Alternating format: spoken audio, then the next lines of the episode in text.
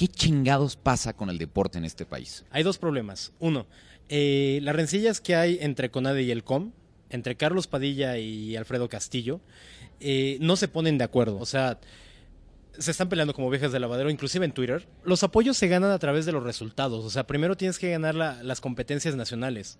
Si tú no sobresales aquí, no te van a apoyar. Chilango. Esta es la voz de Manuel, eh, Manuel Gutiérrez, que es nuestro coordinador de más deportes en nuestro sitio hermano Medio Tiempo, quien va a estar esta semana hablando con nosotros sobre el tema de las Olimpiadas y un saldo en general de, bueno, pues realmente por qué nos va como nos va en Olímpicos y, y si estas medallas saben dulce o saben amargo en realidad. Y por favor les pido que entren ustedes a la conversación, ya saben, en el hashtag podcast chilango. Y además les vamos a hablar del Festival Macabro, que comienza esta semana y está hasta fin de mes. Opciones muy buenas para que puedan tener entretenimiento de terror en diferentes puntos de la ciudad. Y además el World Press Photo, la exposición en el Franz Mayer, que es del 26 de agosto al 25 de septiembre, además de todo lo que hay, que está bien chonchita esta semana para hacer en la Ciudad de México. Esto y mucho más en el podcast de Chilango. Chilango. Cine, conciertos, restaurantes, antros, bares, historias de ciudad, sexo, teatro, humor. Haz patria y escucha Chilango. Chilangas y chilangos, bienvenidos a otra emisión del podcast de Chilango. Yo soy Juan Luis. Me encuentran en arroba Juan Luis R. Pons y soy el editor de Chilango. Recuerden que todos los martes tenemos un nuevo podcast en TuneIn, en Mixcloud y en la aplicación podcast de Apple. Van nuestras redes de volada. Si yo les digo Twitter, Instagram y Vine, ustedes dicen chilango.com. Si yo les digo Facebook, ustedes dicen chilango oficial. Eh, y si ustedes dicen, si yo les digo YouTube, ustedes dicen chilango, efectivamente. Y si dicen, y si yo les digo Foursquare, ustedes dicen chilango.com. Muy bien. Esta, esta, esto estuvo inspirado en el gran Diego Sanasi que hizo algo muy parecido en Mercado Chilango esta semana y estuvo divertidísimo. Eh, recuerden que toda la conversación está en el hashtag podcast chilango. Y bueno, quiero mandar un gran saludo, este es un saludo muy especial a Diego Anaya y a Claudia García Diego, que los conocí en justo en Mercado Chilango. Me dio un enorme gusto saber que son fans de Hueso Colorado del podcast y realmente fue una gran sorpresa conocerlos ahí, que me contaran con tanto entusiasmo sobre cómo nos escuchan todas las semanas. Yo pensaba que esto solamente lo oía mi mamá y mi hermano, básicamente, eh, y me alegra mucho saber que ustedes se manifiesten de esa manera. Nos tomamos una foto que pueden ahí estar, ven en redes. Bueno, vaya, está promet- prometido es deuda. Saludo para allá. Lo mismo a Richie Luna, que también conocí en el evento de Mercado Chilango. Eh, de verdad, muchas gracias a todos por su cariño, por haber sido parte de un evento tan grande, tan que nos dejó tantas satisfacciones, tantos momentos mágicos y que han estado seguramente viendo pues en nuestras redes y en el y en el Instagram eh, que digo nunca no, creo que nunca he dicho mi Instagram Ilse, creo pero mi Instagram es Juan Luis R Pons igual que el Twitter y ahí estuve subiendo los las fotos del detrás de cámaras de Mercado Chilango eh, la verdad es que fue un- una cosa muy, muy especial y para los que fueron parte de esta historia y de este, de un momento de la creación de un nuevo festival, la verdad, vaya desde aquí nuestro agradecimiento a nombre de todo el equipo de Chilango. Vamos a pasar a lo que nos trajo aquí en este, esta nueva semana que comienza. Eh, entonces, invitamos esta semana a nuestro gran experto de nuestro sitio hermano, eh, Medio Tiempo, que es el líder nacional de deportes, y Emanuel Gutiérrez, que además es colaborador regular en Chilango también. Él tiene a su cargo la coordinación de más deportes. Más deportes son todos los demás deportes que no tienen que ver con el fútbol que es uno de los grandes cores de medio tiempo, ¿no? Y Emanuel eh, tuvo nada más y nada menos que la misión de encargarse de todo medio tiempo durante la transmisión de las Olimpiadas. ¿Cómo lo ves tú, Emanuel? Al final, este, fue así como en, como cuando presentamos este los impuestos o cuando llegamos a la ventanilla, justo antes de que nos cierren con unas cuantas medallitas más y tal, que, by the way, para que no me empiecen a trolear, Claro que son muy meritorias para todos los atletas, pero la verdad es que fue ya en el último momento en donde se compuso un poquito la cosa y creo que eso salvó de mucho estrés, supongo, a mucha gente que estaba siendo muy señalada. Cuéntanos un poco o danos un poco de contexto. Para empezar, vamos a entrar con la controversia. ¿Tú cómo crees que es el desempeño de esta delegación olímpica eh, comparado con años anteriores o con los inmediatos anteriores? Ok, eh, para mí fue de regular a malo. Eh, la delegación consigue siete preseas en Londres y una de ellas es oro. ¿Que fue en qué? Que fue en fútbol. En fútbol. Y fue una medalla no presupuestada. además en fútbol. Ajá, pero no, fue, no era presupuestada. O sea, nunca México había eh, llegado tan lejos en, en unos Olímpicos. Este, esa medalla vino a darle como ese toque especial a esos Olímpicos, ¿no? Y más en fútbol, que es como el deporte nacional de México. Y es una disciplina que todos adoran, ¿no? Eh, llegan a, a estos Juegos Olímpicos de Río y no se consigue, sino que al contrario, la selección es una completa decepción al salir en la primera ronda. El grupo no estaba tan difícil, estaba Alemania, estaba Fiji y estaba Corea. O sea, no, no era tan difícil. Entonces se viene la primera decepción, que es en la primera semana por ahí del miércoles, jueves, queda eliminado México y empieza todo para abajo, ¿no? O sea, empiezan a caer los atletas mexicanos, no hay una opción viable de, de medallas. Llega la medalla de Misael Rodríguez casi casi de rebote porque enfrenta a un este a un peleador primero, que era un italiano si no mal recuerdo. Había un peleador irlandés que seguía en la segunda pelea. Eh, A él lo habían este, descalificado por doping, pasa bye esa ronda y se enfrenta contra un uzbeco. Le gana y llega a la semifinal. Automáticamente era bronce. En el box y en el taekwondo se dan dos bronces. La diferencia entre el amateur y el profesional, por ejemplo, en el box es que en el amateur el mismo día que peleas te pesan.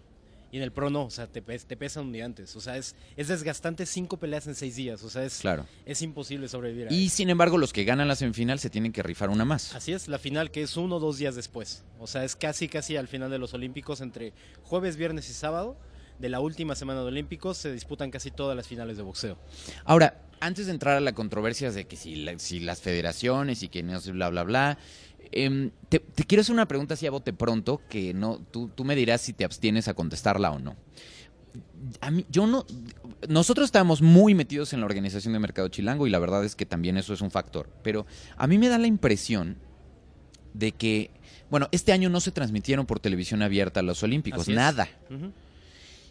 Eh, en años anteriores me acuerdo de haber visto en las inauguraciones a López Dóriga, incluso a Javier Alatorre en sus respectivos canales. Eh, hay mucha gente que dice, no, pero es que no mames, la televisión ahorita ya quién la ve.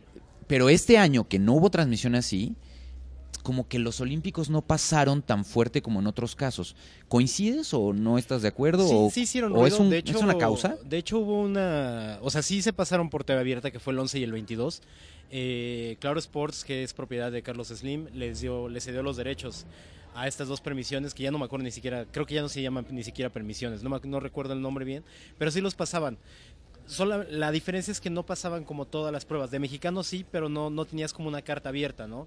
Claro Sports te ibas a internet, a su plataforma, y veías todas las pruebas. Eh, Televisa y TV Azteca deciden bajarse del barco y a la vez no comprarle los derechos a Slim porque solamente se redituó un tre- entre el 2 y el 3% de ganancias en Londres 2012 del total de sus O ganancias. sea, no es anuales. negocio. Para ellos no es negocio. Ok. O sea, y eso, y eso se debe a una mala inversión.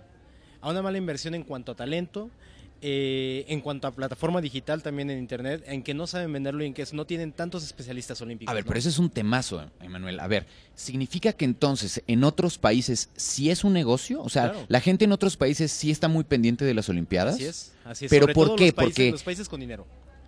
Y con unas delegaciones que sí ganan. Sí, claro. O sea, obviamente Fiji nada más iba a ver el fútbol porque estaban ahí y el rugby. Y el, el rugby ganaron oro, por ejemplo. ¿no? Ok. O sea, En- en- ¿qué, qué es, o sea, cómo es este asunto de huevo gallina? O sea, nosotros no vemos las Olimpiadas porque ¿para qué las vemos y de todas maneras no ganamos? ¿O no ganamos porque entonces no hay apoyo y porque no las vemos? sí, el apoyo siempre hay. O sea, para eso existe la CONADE y el COM, que reciben este un dinero presupuestado de- del área este De nuestros anual. impuestos, sí, vamos. claro. Entonces, este este año se destinaron, si no mal recuerdo, 2.5 billones de pesos. si no mal recuerdo. 2.5 Sí, sí, sí. billones de pesos. Sí, sí, sí. ¿Y se tiene, da- tienes el dato de si contra el sexenio pasado o...? No, fue menos, fue menos el presupuesto. Pero mira, fue un año muy complicado a nivel de financiamiento. Todos los medios han estado hablando sobre cómo incluso este chavo estuvo boteando, del que, del que ya hablábamos, boteando para poder eh, financiar el viaje, que no es a, este- a estas Olimpiadas, creo que eso se sacó de Fue contexto. para el Mundial de Bakú. Exacto. Pero son imágenes que impactan, donde ves de pronto una realidad completamente diferente a otros, o sea, un Phelps, por ejemplo, que evidentemente un Phelps es, el- es la superestrella mundial en natación y no se puede comparar el apoyo de sponsors y estas cosas contra eh, otros, otros enviados de, de nuestro país. Pero la sensación que de pronto me queda como un público normal es no nos va bien en los Olímpicos porque no hay suficiente apoyo, porque los, los deportistas en México se tienen que dedicar a mil y un cosas, además de hacer deporte, porque no les, no viven del deporte como tal. Eso es un mito. O sea, por ejemplo, en el caso de Aida Román y en el caso de Misael, no, Aida Román sí recibió su beca completa, siempre, porque es una deportista que viene a ser medallista de plata en Londres, ¿no? Esa, esa medalla le dio para, para un ciclo olímpico, vaya. Aida el problema que tiene es que no gana nada desde 2014 importante. Desde el Mundial de 2014 no ganó una sola prueba importante. Se, se fueron en puras copas, de- o sea, copas y seriales del mundo. Hacen un gran prisa aquí en México y también lo pierde. O sea, queda eliminada en primera ronda de Río. O sea, es un fracaso completo de Aida Román. O sea, y ella sí recibió todas las becas y tiene un montón de sponsors. Tú dirías, ella no tiene pretexto. No, claro que no. O sea, ella sí recibe todo lo que, o sea, todo lo que se le ofreció desde Londres, todo lo recibió. En el caso de Misael, también recibió beca. O sea, él, él recibe apoyo to- sobre todo de Chihuahua, del estado. Este, él tiene, él está becado por ahí, ¿no? Tiene un Bueno, par no sé si por ahí, Emanuel. No, no, no empieces a alburear porque si no, que- o sea, ¿te consta? No, sí, sí, sí. Ok. Sí, hay, un- hay una Sí te beca- consta. Hay una beca, hay una beca por ahí que este que le salió del estado de Chihuahua donde No, él es. pues si la recibió por ahí y le salió del estado, está cabrón. Pero en fin, en fin, entiendo, entiendo, Ok. entiendo. Y además este él se veía a escondidas este con Alfredo Castillo Ok. para recibir apoyo, ¿no? Es- esto se debe a que este, el señor Contreras, que es el presidente de la Federación Mexicana de Boxeo, les tenía prohibidos a los boxeadores tener contacto directo con CONADE porque CONADE eh, desconoció al presidente. Entonces, toda esta Al acción- presidente de esa, de esa Federación de. Boxeo. Esta acción del boteo fue más bien eh, para llamar la atención. O sea, realmente dos, do- dos de los seis boxeadores sí necesitaban ese apoyo, pero los otros cuatro no. Ok, pero bueno, a ver, es que una cosa son apoyos, que les voy a confesar una cosa, pues escuchas. A mí la palabra apoyo me revienta las pelotas, porque apoyo es, me, tiene como un resabio para mí, un- un- una especie de retrogusto de, de como de, no sé, como de... mm, de que alguien apoya a alguien haciéndole una especie de favor. Y al final aquí estamos hablando de, de- de atletas de alto rendimiento, De resultados. de resultados, pero que a la vez están representando a un país Así es. y que pues son lo mejor que tenemos, se supone, ¿no? Y han pasado todo un proceso y han dejado en el camino un chorro de cosas personales, familiares, nana, por su propia car- carrera sin duda, pero con la representación de un país. Es. Que claro que los arropa a la hora de que ganan, pero que los maltrata horrible cuando pierden. Solo Porque al- así somos, somos sí, una... Solo, solo algunas federaciones, o sea, no todas. O sea, el, el caso de tiro con arco, de clavados, por ejemplo, y de taekwondo, no, o sea, ellos sí. no, me refiero a la afición como tal. Ah, ok, la No, afición. como afición somos súper duros, ¿no? claro, Este, claro.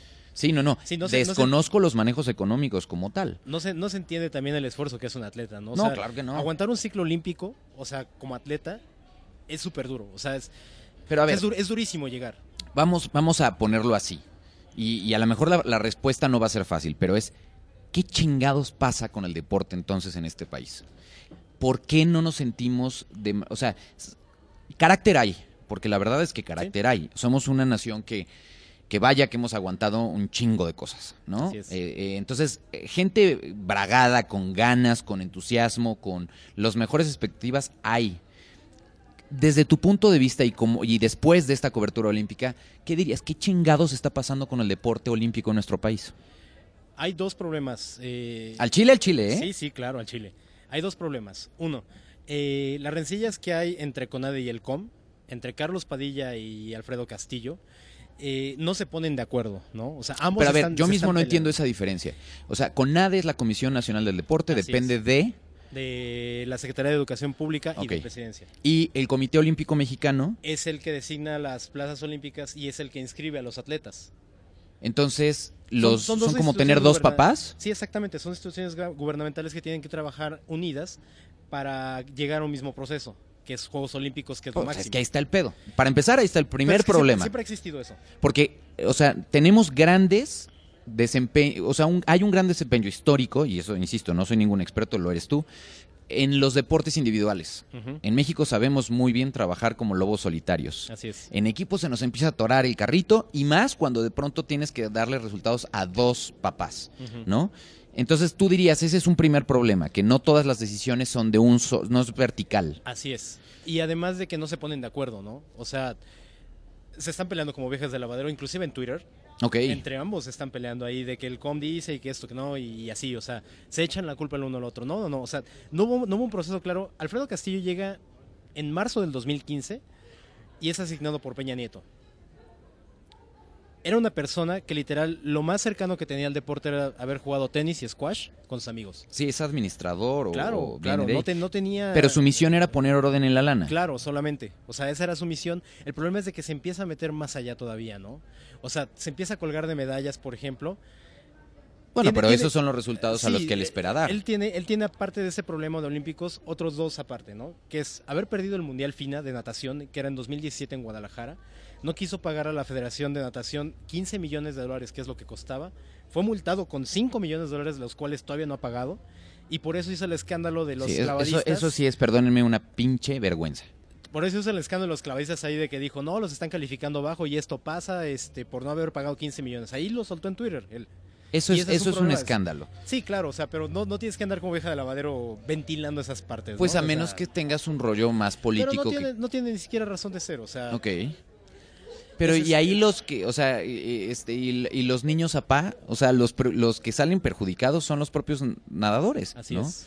Entonces, eh, dejando un lado, o sea, tú dirías, ok, el principal problema como tal es la parte gubernamental, Así es. neta. Sí, es una es un distractor, ¿no? Bastante fuerte además. Pero también se, hay mucho favoritismo en muchos atletas. O sea, hay atletas que no deberían, o sea, desde mi punto de vista no deberían de ir, que van con marca B, por ¿Cómo qué? ejemplo, como en natación. ¿Como quién? Natación, o sea, O sea, tú no hubieras mandado a nadie de no, natación. claro que no, o sea, van con marcas B. Ok. O sea, ¿Qué significa qué? que van con una marca, o sea, marca A, no sé, o sea, es que hay diferentes tiempos, ¿no? Marca A son los que van a llegar a la final. O sea, marca A es, ya sabes que van a algo. élite. van a Y pasear. B van a pasear, exactamente. Ok. ¿No? O Pero sea, entonces tú, pero ten- o sea, tiene sentido enviar a es, o sea, porque habrá quien diga, oye, pero como sea, estás Ajá. entre el 16 del mundo. Exacto. Es, es una disyuntiva ahí entre decir, ok, ¿qué es lo que vas a apoyar en realidad? O sea, el desarrollo neto de, de varias disciplinas o que alguien sobresalga y que mejore sus tiempos nada más. O sea, e- es difícil, es complicado. O sea, hay pruebas donde México sobresale, ¿no? Que es tiro con arco, clavados. Pero entonces, si es pa- para hacer como una especie de símil, entonces sería, si tú estuvieras al frente de eh, el IMCINE, ¿le darías apoyo a lo- solo las películas que van a funcionar en taquilla? En este caso sí. ¿O a las que van a ganar Sí, porque premios? es carísimo. Ok. O sea, es carísimo Entonces apoyar. tú una- dirías, a ver, aunque haya deportes que después van a decir, no mames, no nos dieron apoyo, es que no nada, o sea, aunque pues hay que, hay que aprender, se tienen que foguear, tienen que ir a medirse con los grandes, pero no lo hacen, entonces prefieren nada más apoyar en donde seguro va a haber medallas, que eso también lo hemos oído en otros, en otras justas olímpicas. Lo- los, ap- los apoyos se ganan a través de los resultados. O sea, primero tienes que ganar la- las competencias nacionales. Si tú no sobresales aquí, no te van a apoyar. Es obvio. O sea, ¿Cómo quedó el medallero al final? eh, Estados Unidos primero, Gran Bretaña segundo, China tercero. Ok. Eh, entonces estás hablando de tres superpotencias de esto, como en su momento, hace unos 20 años veíamos a cuando todavía estaba la Unión Soviética junta, ¿no? O sea, eso ya es palabras mayores, pero dame un ejemplo de un país que sí lo esté haciendo razonablemente bien. Que esté, de- que, que esté fuera de estos que siempre ganan. ¿no? O sea, un país donde podamos medirnos un poco, ¿no? O sea, se supone que estamos, según los spots que hemos visto, entre las 20 economías del mundo. Entonces, en ese, en ese mismo peras con peras, ¿con quién nos deberíamos comparar y qué, qué políticas ves a nivel de, de disciplina del deporte o de iniciativas a deporte? No solamente a nivel de competencia, sino también a deporte a nivel, pues, cultura del deporte en un país. Como tal, la cultura más fuerte en Latinoamérica es Cuba. Cuba. Cuba. Y ahí no es un asunto de recursos, supongo. No, claro que no. Ahí es disciplina, ¿no? Pero resulta ser que hay naciones como Argentina o como Colombia que quedaron mucho más arriba que México. O sea, Colombia ganó tres oros y dos en boxeo. O sea, es- esta, esta parte de, de ver boxeadores colombianos que nunca han sobresalido en una disciplina donde México siempre ha tenido campeones mundiales, o sea, es increíble, ¿no? Hay naciones arriba como Kirguistán, como Kosovo, como- ahora que hablabas de los refugiados también, hay, una, hay un refugiado por ahí que ganó un oro también. O sea, son, son pequeños destellos pero que funcionan con base en un programa muy chiquito. Jama- Jamaica, por ejemplo, es una isla muy chiquita que se dedica a solo velocidad. Pero ellos tienen bien definido su programa de atletismo, o sea, ellos hacen velocistas.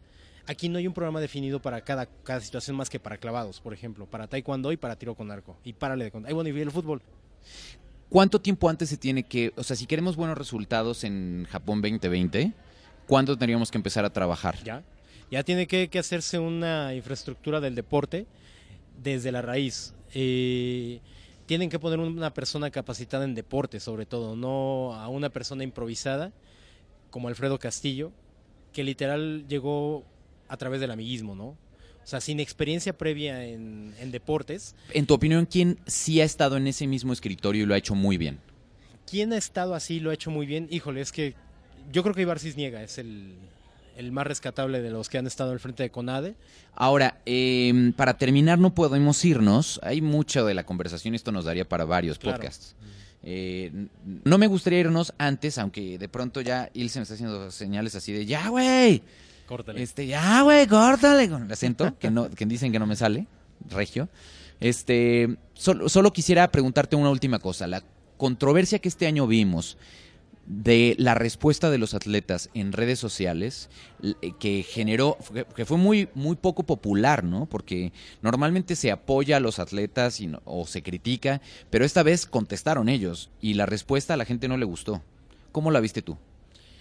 Creo que están en su derecho también, ¿no? O sea, pongo un caso claro que es el de Alexa Moreno, ¿no? Que fue literalmente juzgada ni siquiera por su competencia, o sea, fue juzgada por su físico y me parece muy mal gusto. O sea, yo he visto a Alexa Moreno competir en Centroamericanos del 2013 en Veracruz y en Guadalajara 2011 en los Panamericanos y ese físico que le vieron en la televisión está alejadísimo de lo que ella es, ¿no? Ella es muy delgada, es muy chaparrita, tiene toda la complexión de una gimnasta, lo único que tiene es el torso como un poco más ancho, pero es, es eso, ¿no?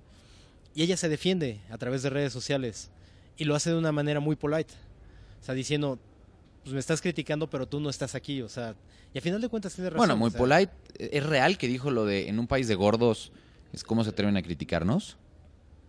Esa es la verdad. Po- Polite, eh, no, es real, polite no, pero Pues- sí es absolutamente real. O sea, somos, o sea, tiene toda la razón a nivel de... No, y además el esfuerzo que, que significa, ella fue la única gimnasta que fue además de México a los Olímpicos. Un lugar 31 mundial, donde México nunca ha sobresalido en esa disciplina. Yo justo no me acordaba de nada en gimnasia ¿no? mexicana. Obviamente no hemos, no hemos tenido nada loable en esa... O sea, teníamos a Daniel Y miren Corral que en escuelas los hombres. hay un chorro, incluso Sí. en la CONADA hay muchísimas chavitas que están Así soñando alguna vez estar en esa misma posición. Alexa viene con perfil bajo. Obviamente no se esperaba tanto de ella, pero estas críticas dentro de la población mexicana también son sin sentido.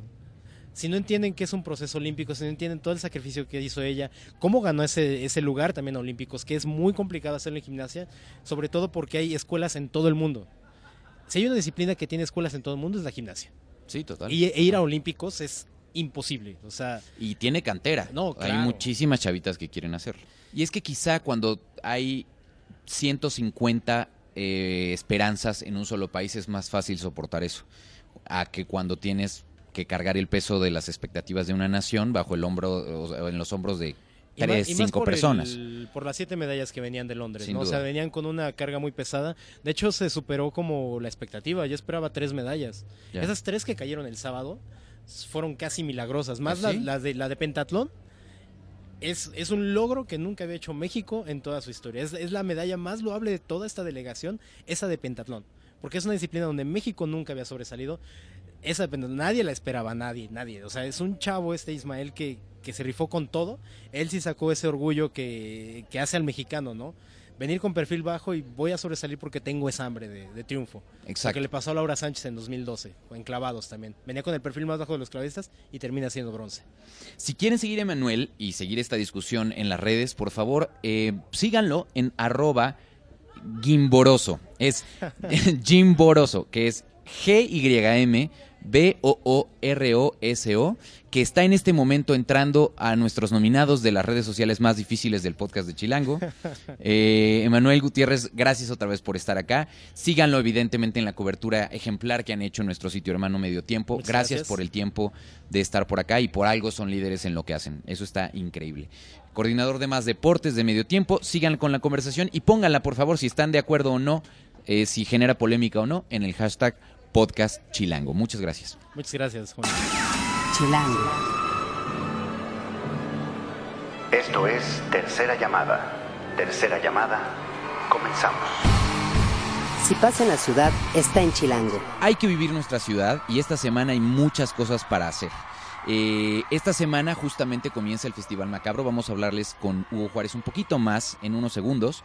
Eh, 50 años de automodelismo en autos a escala, arte, diseño y pasión en el Franz Mayer que eso va a estar también esta semana. Les proponemos un tour de caldos para el alma. Si les gustan las sopas orientales, no se pueden perder nuestra edición porque en la página 35 traemos todos los detalles. A mí me fascina el ramen y hay diferentes tipos de ramen orientales que son una delicia y una comida completa además, entonces pues pueden checarlos ahí.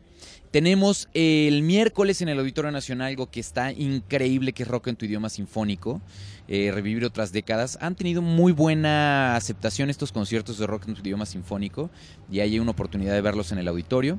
También está o sigue la exposición de Anish Kapoor en el MOAC. Ya fui, está fenomenal, de verdad fenomenal. Y con el mismo boleto pueden entrar a los carpinteros. Nada más tienen que organizarse porque es una exposición en el MOAC que tiene la de Anish Kapoor, por supuesto, muchísima demanda. Entonces tienen que ir armados de paciencia y moverse con mucho cuidado por las salas porque está espectacular todo lo que pueden hacer a nivel de reflejos. La- Las selfies ahí van a estar a la orden o están estando a la orden del día. Luego, eh, pueden cenar, por ejemplo, les recomendamos Newton 105. Traemos la reseña en la revista de este mes de cómo está este lugar, este restaurante. Eh, está la tercera fiesta de la vendimia en vinícola urbana con cena de cuatro tiempos por 1.500 pesos. Es una experiencia que de verdad vale mucho la pena y es este viernes. Eh, todos los detalles también vienen en la revista. Eh, les proponemos que conozcan a Maya ya para el fin de semana si ustedes quieren saber cómo o a dónde salir. Un restaurante nuevo, algo que no hayan probado, pues eh, eh, es el nuevo restaurante del chef que creó Mero Toro y Amaya está espectacular. Hay muchísimas fotos en Instagram y está generando muy buenos comentarios. Pepe Aguilar llega al Auditorio Nacional el sábado y el domingo está El Líquido Táctil, una comedia ácida y sensual de Daniel Veronese que está en la capilla. Una obra súper, súper, súper recomendable. La capilla es un extraordinario foro y tiene un, una barra muy alta a nivel de calidad. Entonces, eh, siempre es una muy buena opción ir a un teatro tan chiquito como la capilla que tiene obras tan bien hechas. Y pueden ver Clown para toda la familia en el Foro Shakespeare ese domingo, si tienen un plan con chilanguitos, eso es lo que yo les recomendaría, a la 1.30 de la tarde, que habla de un mundo hecho de periódico. Pero además de todo esto, como les decía yo, Hugo Juárez está con nosotros para platicarnos de dos cosas que, van a- que va a recomendar para esta semana. Y una es precisamente el asunto de Macabro. Eh, ¿qué, tan, qué, tan está- ¿Qué tan macabrón está el festival? Está macabrón, ¿Sí? bastante macabrón como siempre. Creo que cada vez mejora más, Juan. A mí me emociona mucho porque sí es como un festival súper serio. Eso es algo bien padre y traen muchos trabajos de muchas partes del mundo, especialmente de Latinoamérica, que como que no somos muy dados al género. Bueno, hay muchos géneros, ciencia ficción, fantasía, terror, horror. Entonces como que no se conocen muchas películas de la región y eso me late que de pronto en Macabro los podemos ver, ¿no? Sin duda. Es serio, pero no aburrido, supongo. No, no, no, me refería que es un, un festival hecho. en forma, bien Exacto. hecho, ya de muchos años. De hecho, es la decimoquinta edición, me parece. Ya, la quinceañera Entonces, sí, ya llegó quinceañera. a presentarse en La sociedad. quinceañera macabrona. Exacto. Entonces, está increíble. Va a ser del 23 al 31 de agosto, Juan. Va a haber estrenos, que eso también es algo que me O gusta sea, mucho. corre desde esta semana y durante todo lo que queda del mes. Exactamente. Largometrajes, cortometrajes nacionales e internacionales, homenajes y retrospectivas.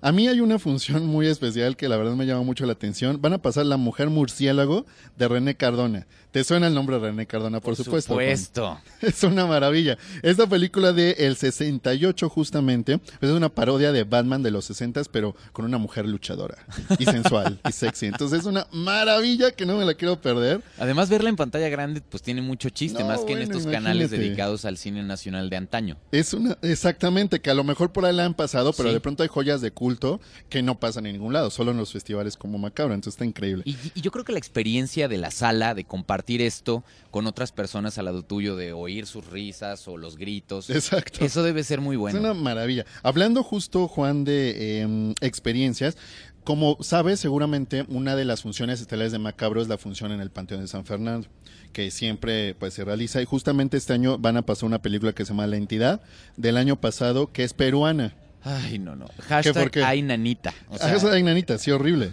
Seguramente va a estar increíble. La película es muy, muy macabra. Como esta sí es como más de espantos, como dirían nuestros, nuestros papás. exacto. Este, es una maravilla y bueno, va a estar ahí. También otras sedes va a ser en el Museo de la Ciudad de México, en la Cineteca, que es clásica también del festival, en Casa del Cine, en el Chopo, en el Arte Alameda, en donde más, en el em, en el Museo Archivo de la Fotografía, en el Teatro de la Ciudad, en, la- en el Esperanza Iris y en el Uta Bar, que también es como un bar así como medio darks. Ok. Entonces, eso está buenísimo. Y ahí van a pasar ahí, este, pues una, eh, una, también una proyección del festival. Entonces no se lo van a perder. Recuerden, es del 23 al 31. Chequen la página de macabro.mx para ver eh, la información o chilango.com.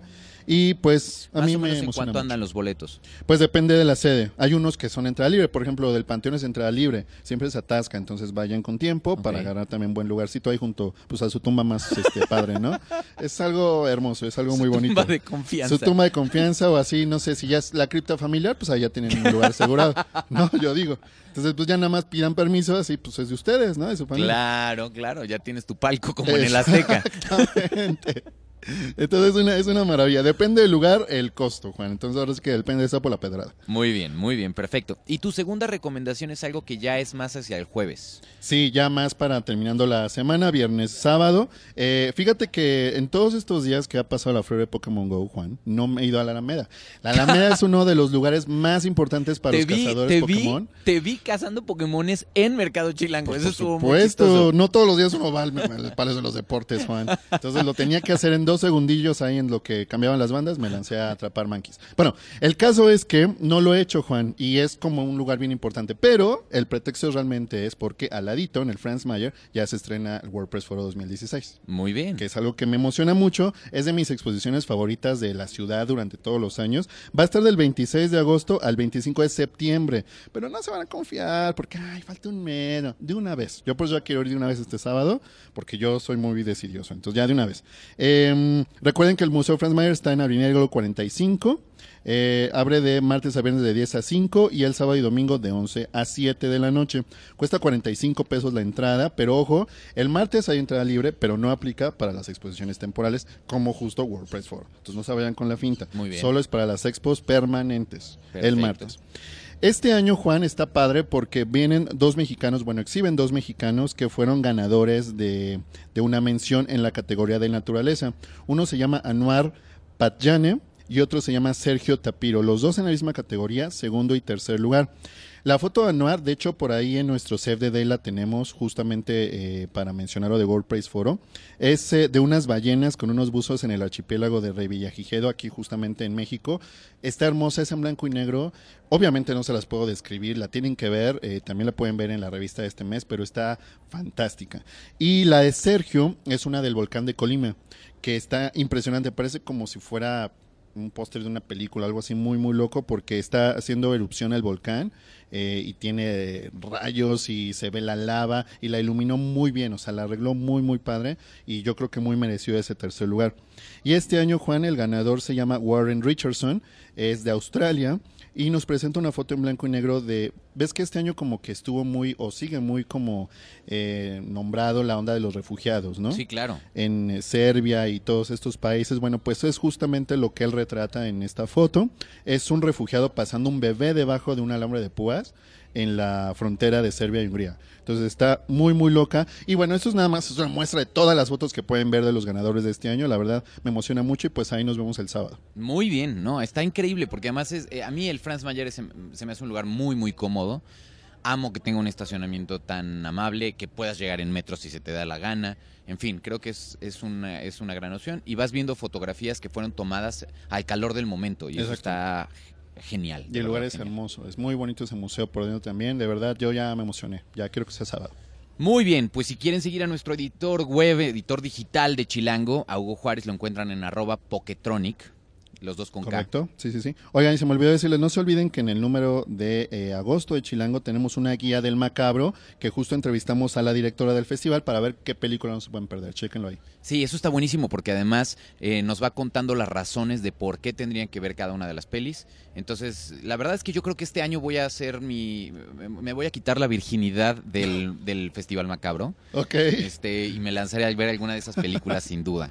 Entonces, si ustedes van a hacer eso, avísenme y vamos, ¿no? Avísenme. En el hashtag, avisen, en el hashtag podcast chilango. Gracias, Hugo. No, a ustedes, gracias. Y bueno, vamos a despedirnos entonces con un pedacito de esto que les hablábamos de que está haciendo esta gira muy exitosa que va teniendo diferentes integrantes dependiendo de la fecha, que es la de Rock en tu idioma. Hay una canción que probablemente a los más jóvenes que están escuchando el podcast no, pues no, no les tocó en su época original, pero que pues obviamente se sabe en la versión, las letras alternativas de esta rola. Eh, de, de, mm, la verdad es que es se llama El Final. Mucha gente la conoce como Acá, qué poca madre. Pero en Llegando realidad. a la fiesta. Eh, o llegando a la fiesta, exactamente. Y es parte de rock en tu idioma sinfónico y así se oye en versión sinfónica cantada por Cala. Esto que empiezan a escuchar es justamente eso. En la producción estuvo Rafa Med Rivera, en el diseño de audio estuvo Mar Morales, en la asistencia de la producción aquí está presente Ilse Jiménez. Hagan patria y escuchen Chila. Te salgo a buscar y no te puedo encontrar. Amigas me han dicho por qué. Llegando a la fiesta. Haz patria y escucha Chilango.